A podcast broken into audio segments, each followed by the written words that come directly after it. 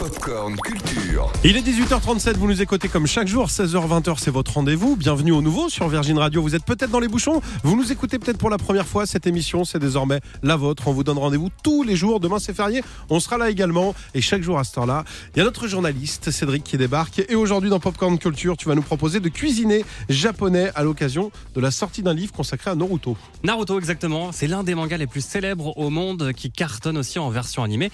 Eh bien, un livre de recettes dédié à Naruto vient de sortir en librairie. J'ai pris ça. C'est du porc grillé. De chez Ishiraku. On va se régaler. Oh, quelle bonne idée Ah, quelle bonne idée hein. Les recettes cachées de Naruto Shippuden, c'est le nom de ce livre imaginé par Sanae, une TikTokeuse qui compte pas loin de 500 000 abonnés. Et ce n'est pas un hasard si elle s'est intéressée à ce personnage en particulier qui est très gourmand comme toi Clément. Oui, vraiment.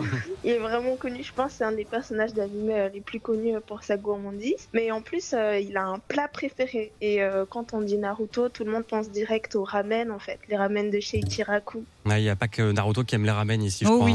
Oh. Les ramen, alors redis-nous ce que c'est, c'est les, plats. euh, C'est une soupe de nouilles japonaise. hein. Sandra est en train de te, montrer une petite montrer photo, mais c'est pas très radiophonique. Et forcément, il y a une recette de, de ramen dans le livre de Sanae. Et mieux vaut avoir un peu de temps devant soi car ça ne s'improvise pas au moment de l'apéro. hein. C'est quand même assez laborieux. Mais justement, celui dans Naruto, c'est vraiment. On part vraiment sur un ramen euh, traditionnel, euh, bouillant en kotsu, tout ça, qui demande en fait un minimum de 12 heures de préparation. Mais le résultat en vaut la peine. Sans oublier évidemment les nouilles et tous les toppings qui vont avec.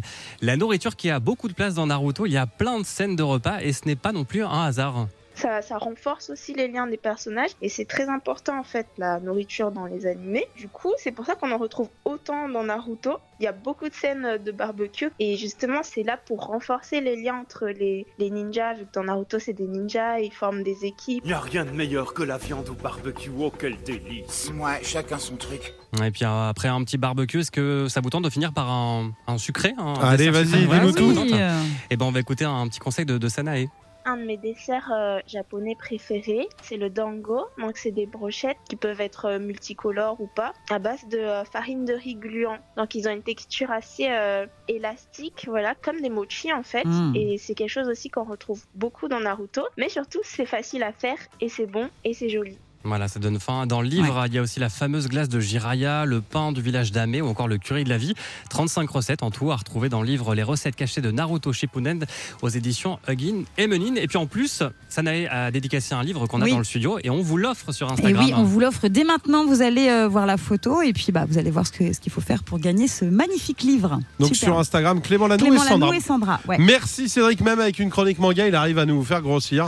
On te retrouve tout à l'heure à partir de 19h pour l'actu.